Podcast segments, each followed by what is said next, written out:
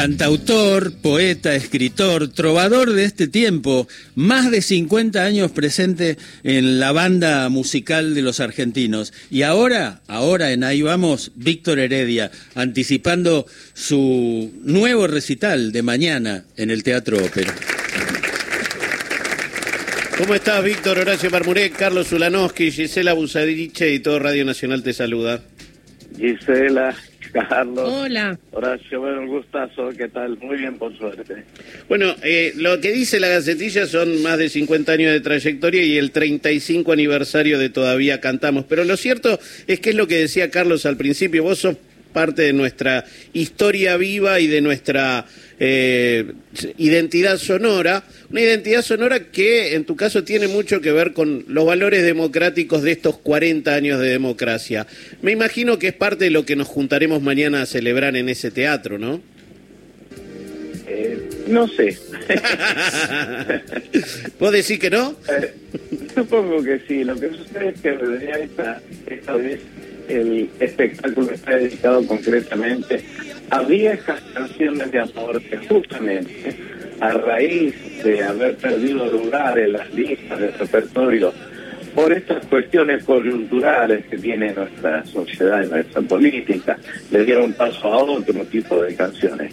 Este, no tuve oportunidad de cantar durante muchos años, o sea, la gente me las pedía y no estaban en la lista, no estaban en la lista. Esta vez se le ocurrió a mi esposa, a Marisa, decirme, ¿por qué no rescatás aquellas viejas canciones, les haces nuevos arreglos y se las devolves a la gente que tanto te las pide? Me pareció maravilloso la idea, así que junté allí una decena de canciones que tienen que ver con aquellos pedidos que no pude cumplir.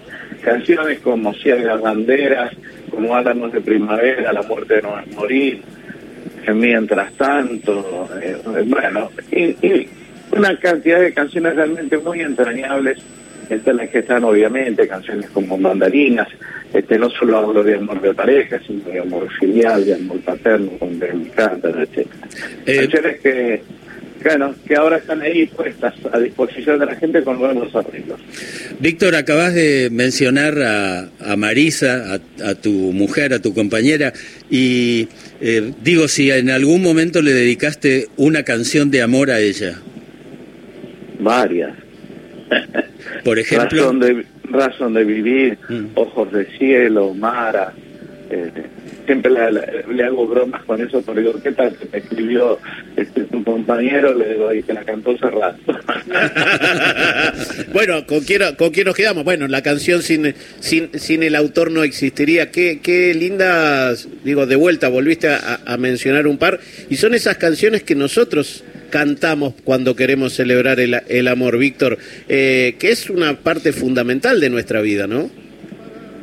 Sí, desde todo punto de vista. Yo creo que nosotros, este, los, los que disfrutamos, ¿no es cierto?, de la alegría de la familia, de la alegría del amor, sabemos perfectamente de qué se trata. Y entonces cuando eh, hablo de eso, hablo desde lo más profundo del sentimiento. ¿no? Yo siempre digo que no se puede hacer mercantilismo, ¿cierto? Con canciones de amor.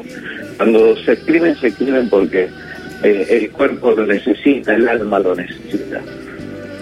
Bueno, y todavía cantamos que cumpleaños también eh, llegó incluso a las canchas de fútbol, a las movilizaciones.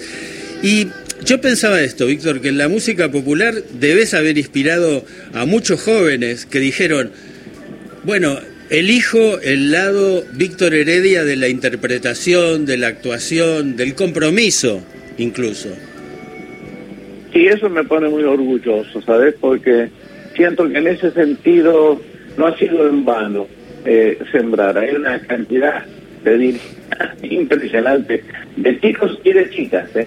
que me mandan eh, sus propuestas musicales, artísticas, a, mis redes sociales, a Facebook, a Instagram, a Telegram, etcétera, y lo hacen siempre cantando alguna de mis canciones. Me pone muy feliz, muy feliz eso. Pero además, Perdón, adelante. No, sabes, Víctor, que pensando en eso, en cómo, cómo inspira a otros jóvenes, eh, recuerdo la canción que hizo con Trueno, un, un trapero que la rompe, que podría no estar ocupándose de determinadas letras, y sin embargo Trueno toma letras comprometidas e invita a Víctor Heredia a hacer Tierra Santa, ¿no? Digo, ese, esa canción hermosa. ¿Cómo lo viviste a eso? Mira, con mucha alegría, realmente, porque más allá de este cruce generacional que aceptó, obviamente, Mateo Trueno, este, la idea es de, de mi hijo Taller, Taller fue productor de Trueno durante mucho tiempo, y esa era una idea que estaba cajoneada allí cuando se acordaron, me hicieron esta propuesta de grabar con, con Mateo eh, Tierra Santa, y fue hermosísimo. Víctor, Víctor, Víctor, no, me parece que se cortó. Estábamos hablando justo de este tema allí, que lo escuchamos un poquito mientras intentamos recuperar.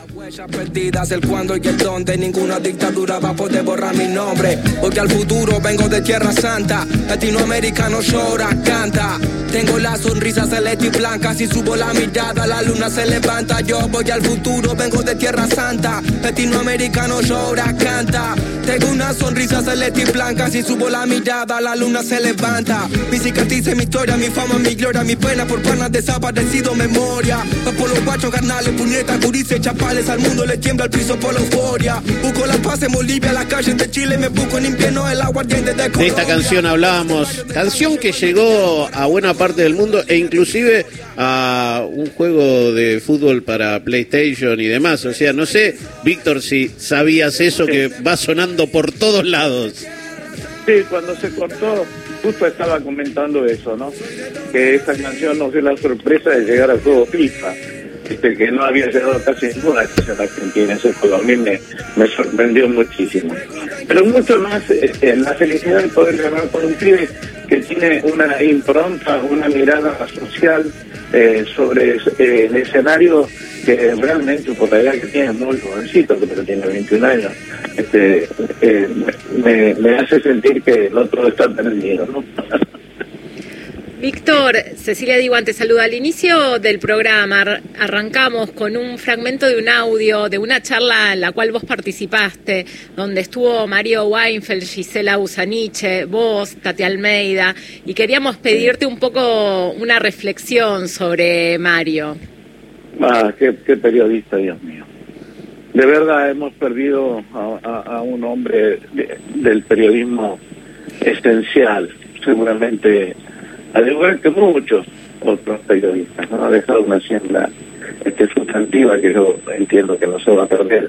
Pero, bueno, se va un periodista, se va un tipo extraordinario. No puedo decir amigo, no tuve la oportunidad de compartir con él el tiempo suficiente como para decir que fue mi amigo, pero lo siento desde ahí también, claro que sí. Sí, sabes que me acuerdo también de ese día de que estuvimos compartiendo con Tati, con, eh, con vos, contando también esas locuras que hacías buscando a tu hermana en plena dictadura, poniendo en riesgo tu vida, pero por encima estaba la verdad y el compromiso con lo que estaba sucediendo con tu hermana, que recordemos eh, eh, estaba embarazada y todavía estás buscando a tu sobrino o sobrina. Eh, y recuerdo que abriste también con algo que te compromete y te veo como un hombre que está comprometido también con la comunicación, porque abriste por la liberación de Julian Assange. Abriste diciendo que si Julian Assange está preso eh, y, y- y que fue una de las personas que liberó y, y- luchó por la libertad de expresión, eh, está todo mal. Y en ese sentido, Está todo al revés. Está todo al revés. Ese es lo que ha pasado en la humanidad en los últimos años. Sencillamente porque se nos han llevado por delante los medios hegemónicos de comunicación representativos de intereses monopólicos, económicos, este, de enormes capitales que les importa poco la vida. Y definitivamente, e insisto en esto, ¿no? Si hablamos de libertad en tiempos de libertad, si tergiversamos esa libertad y decimos que esa libertad es una cárcel, pero que queda para el futuro, ¿no? Este, estos políticos que hoy se proponen para la Argentina nos dicen esto, nos dicen esto a los jóvenes, porque los jóvenes no han tenido la, la desgracia que tuvieron algunas de nuestras generaciones de vivir, sí, la cárcel del terrorismo de Estado, la cárcel de la censura, donde significaba la pérdida de, la- de- los derechos. Es- eso era falta de libertad. Esto que tenemos es una democracia con todas las letras, que permite incluso que algunos de los que se proponen como dirigentes de todo el país digan estas barbaridades. Eh, Víctor, bueno, primero que nada, gracias por esta reflexión. Y segundo, eh, nos preguntábamos hace un rato en la reunión de producción con Marmurek eh, si habría alguna novela nueva tuya en Ah, sí, preparación. cómo no. Mira, vos sabés que estaba la novela ahí, pero me llevó por delante el cine. Estaba escribiendo, estoy escribiendo, mejor dicho, una novela biográfica sobre las delicias de la infancia y, y la adolescencia. Y todos sabemos este, qué, qué maravilla es tener esa memoria, ¿no? Una memoria que seguramente nos sostiene a muchos de nosotros por esa este, felicidad que significó tener la posibilidad de vivir en tiempos tan hermosos como los que vivió mi generación. ¿no? Te lo, lo digo con toda sinceridad. Más allá de que la infancia en sí y la adolescencia en sí son hermosas.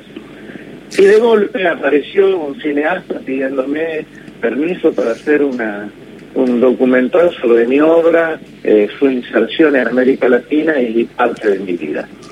Y entonces se cortó la novela. Le dije que sí y me tuve que abocar a juntar fotografías, material, recuerdos, cosas.